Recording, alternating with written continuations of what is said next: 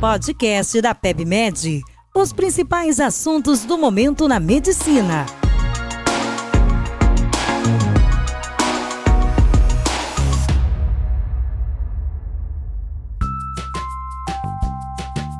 Olá, sejam bem-vindos a mais um podcast. Eu sou Yuri Buquerque, médico intensivista. Hoje iremos discutir né, sobre a intoxicação alcoólica, tema da série Emergências Médicas, e o atendimento né, em grandes desastres. É um tema né, super relevante na nossa prática clínica. Né? Quem nunca viu, né, até na, entre amigos, na sua própria família, alguém com uma intoxicação né, alcoólica, ou até às vezes alguém que nunca sofreu né, isso. Mas como é que você pode abordar esse paciente pensando normalmente no pronto-socorro, né, na UTI? Né? Lembrar que assim, o abuso de álcool né, é super frequente no Brasil, né, sendo que 4% da população já foi exposta a algum abuso de álcool, e isso dá 6 milhões de pessoas. Né, é bastante gente. A pandemia, né, principalmente, né, aumentou muito o abuso de álcool. Né? Tem dados de aumento de 156%, é uma coisa meio absurda. Então, primeira coisa, é, vamos falar só um pouquinho sobre álcool, só para a gente introduzir né, um pouquinho o assunto. Lembrar que uma dose padrão de álcool, né, de etanol, né, a gente tem vários outros álcools, né, como por exemplo né, o metanol, né, o etileno glicol, que vão ser causas de uma intoxicação, uma acidose metabólica com o anion gap né, aumentado. Mas porém não vai ser o tema da nossa aula. A gente está pensando aqui no álcool etílico. Uma dose padrão de bebida alcoólica tem em torno de 14 gramas de etanol. Isso seria o conteúdo de álcool em uma cerveja de 350 ml, uma cerveja 5% de álcool, 150 ml de vinho a 12% ou uma dose de destilado a 40%. Né? Lembrando que para falar que o meu paciente ele sofreu uma libação alcoólica, ele tem tomado pelo menos 5 doses né, no homem ou 4 doses nas mulheres, né, e uma concentração alcoólica né, em torno de 80 mg por decilitro que você pode dosar no sangue do seu paciente. Além disso, eu também posso avaliar a concentração de álcool né, no sangue, né, a relação de álcool. Né, qual é a porcentagem que eu tenho de álcool no sangue. Intoxicações graves têm uma relação maior que 0,3% aquele paciente vai estar rebaixado, é que tem um nível de uma perda de consciência, entre 0,2% e 0,3%. Aquele paciente está grave, tem uma perda de coordenação, está confuso, está né, vomitando. Entre 1 e 0,2% é aquele paciente já tem uma marcha meio descoordenada, né, aquele paciente que ele perde, tem uma ataxia, tem aquela fala arrastada, né, já tem aquela alteração de humor, pode ter nistagmo. E aquele menos do que 0,1% aquele cara até eufórico, tem uma perda de coordenação leve, né? Por isso que não é recomendável você dirigir, né? Quando você está com efeito do álcool. Então, essas seriam mais ou menos sinais né, de intoxicação. E assim, na maioria das vezes, pessoal, um paciente que ele sofre uma libação alcoólica, ele não precisa né, para o pronto-socorro. Mas se o paciente ele passou do ponto e chega para você né, rebaixado, o que, que você precisa fazer frente a esse paciente? E é muito importante, né? Porque a gente vai ver isso todo dia quase, tá? Se você está trabalhando né, no pronto-socorro, né, numa sexta-feira, num sábado à noite. Cada vez mais você vai ter alguém que vai chegar com uma intoxicação alcoólica. A primeira coisa, pessoal, é você estabilizar esse paciente pensando tá? no ACLS mesmo, tá? de certa forma, ou até pensando no ABC mesmo. Então você avaliar a via aérea desse paciente, né? a via aérea está pérvia, o paciente está protegendo a via aérea, como é que está a ventilação, está adequada, ele está saturando bem, esse paciente tem algum sinal de hipovolemia franco, ele está hipotenso, Visto que meu paciente não tem nenhuma emergência médica, né, ele está estável, agora eu posso avaliar esse paciente como um todo. A primeira coisa é avaliar se esse paciente tem algum sinal de traumatismo crânioencefálico, que não é incomum que esse paciente tenha uma incoordenação, é uma perda na capacidade da marcha dele e que ele sofra um traumatismo crânioencefálico. Então avaliar se tem alguma escoriação na cabeça, né, se tem alguma alteração popular, alguma coisa que faça né, algum déficit neurológico focal, então alguma coisa que vai te sugerir, nossa, esse paciente além disso, talvez eu precise fazer um exame de imagem né, nesse paciente. Isso é uma coisa né, muito importante, tá? Então tome cuidado com isso. E além disso, avaliar se ele não tem intoxicação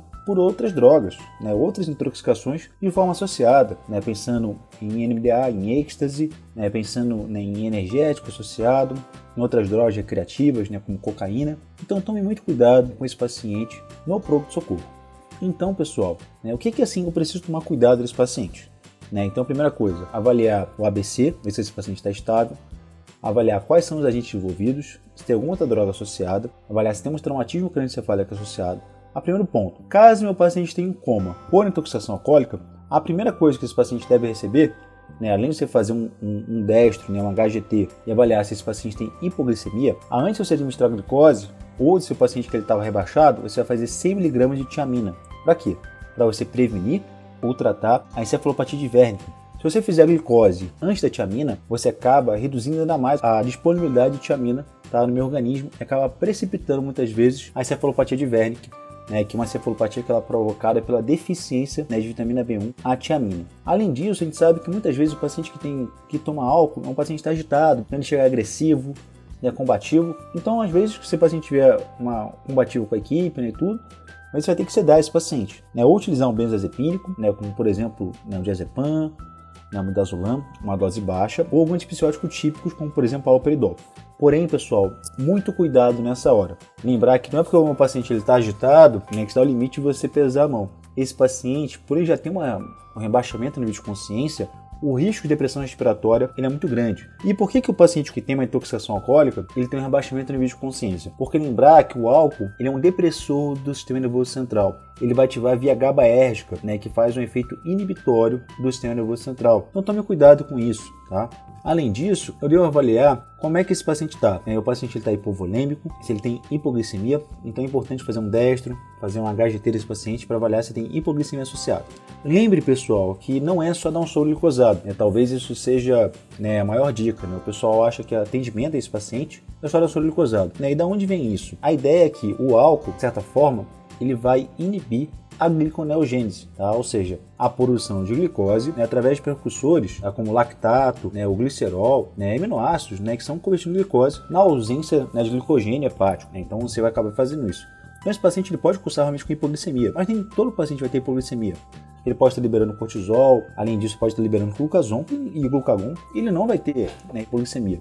Então tome cuidado com isso. Então, caso esse paciente tenha sinais né, de hipovolemia, você vai hidratar ele com solução cristalóide. E você pode colocar uma oferta, de, por exemplo, você pode colocar umas ampolas de glicose 50% nessa sua hidratação. Ou você pode colocar um soro glicosado né, com eletrólitos. Se um paciente está né, grave, né, hipovolêmico, posso fazer 10 a 20 ml por quilo tá, em bolos inicial, né, hidratação para esse paciente, depois deixar uma etapa de manutenção. A ideia, de certa forma, né, eu também, quando eu vou aumentar né, o meu continente, eu acabo reduzindo o meu conteúdo e com isso eu também vou acabar reduzindo a concentração etílica desse paciente. Né? Lembrar sempre que o meu paciente está rebaixado no de consciência ou que eu vou administrar glicose e sempre realizar a tiamina tá? na dose de 100 mg. Então, pessoal, o tratamento da intoxicação alcoólica, se eu tiver que né, resumir esse episódio, ele é basicamente um tratamento de suporte. O que, que a gente não pode realmente esquecer? A primeira coisa é fazer o ABC. Esse paciente está protegendo, tá protegendo a aérea, a aérea está pérvia, está oxigenando bem, como é que está a saturação desse paciente, tem sinais de hipovolemia,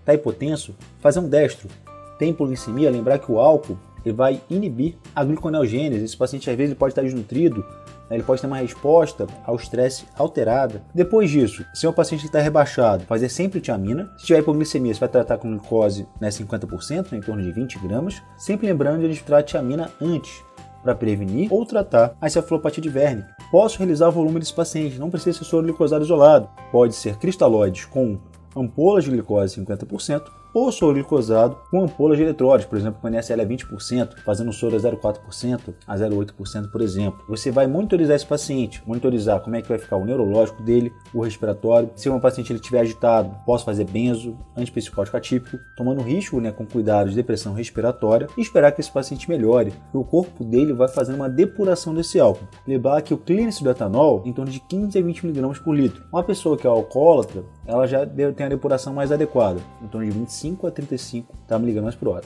Né? Lembrar também, pessoal, que esse paciente ele pode ter lesões associadas. Então procure escoriações na cabeça, alteração pupilar. Será que esse paciente não sofreu traumatismo crânioencefálico? Tome muito cuidado com isso. Tome cuidado também com vômitos nessa população. Esse paciente ele pode fazer broncoaspiração. Tenta manter esse paciente em decúbito lateral direito, até para proteger a via aérea. E uma dúvida né, que o pessoal sempre pensa, né, será que esse paciente eu posso fazer uma lavagem gástrica quando o paciente chega?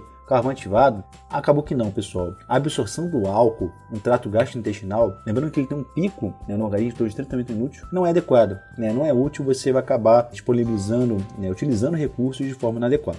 Se o paciente está grave, teve bastante de consciência, utilizou outras drogas, tem TCE, vale a pena se coletar um exame desse paciente mais adequado, hemograma, né, bioquímica, eletrólitos, enzimas hepáticas, de uma forma geral, tome cuidado com isso. Avaliar também né, um INR, né, avaliar se esse paciente, por exemplo, ele tem uma cirrose e considerar um, uma tomografia de crânio, exame de imagem, caso você tenha né, um, uma suspeita né, que esse paciente tem um traumatismo crânioencefálico né, associado. Pessoal, quero agradecer a todos pela participação no podcast hoje. Espero que tenham gostado. Não deixem de conferir também outros temas da série Medicas Médicas atendimento a grandes desastres no Portal Alfred e no nosso canal no Spotify. Tchau, tchau, pessoal!